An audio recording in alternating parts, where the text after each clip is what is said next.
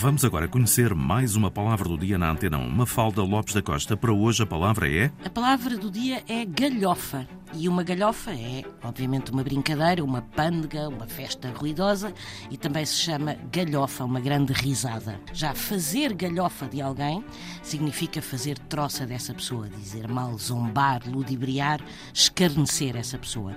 Galhofa vem do castelhano e, na origem, designavam-se por galhofas os restos de comida que nos conventos da Galiza eram oferecidos aos peregrinos que faziam o caminho de Santiago, ou seja, a peregrinação peregrinação religiosa a Santiago de Compostela. Ora, de como desta esmola oferecida pelos monges se passou para o significado atual de galhofa é algo que os dicionários não explicam.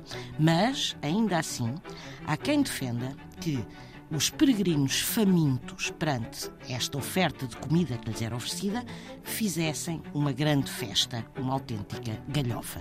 E daí passar-se a dizer galhofa em relação a tudo o que é uma grande risada. A palavra do dia está na Antena 1, edição Mafalda Lopes da Costa.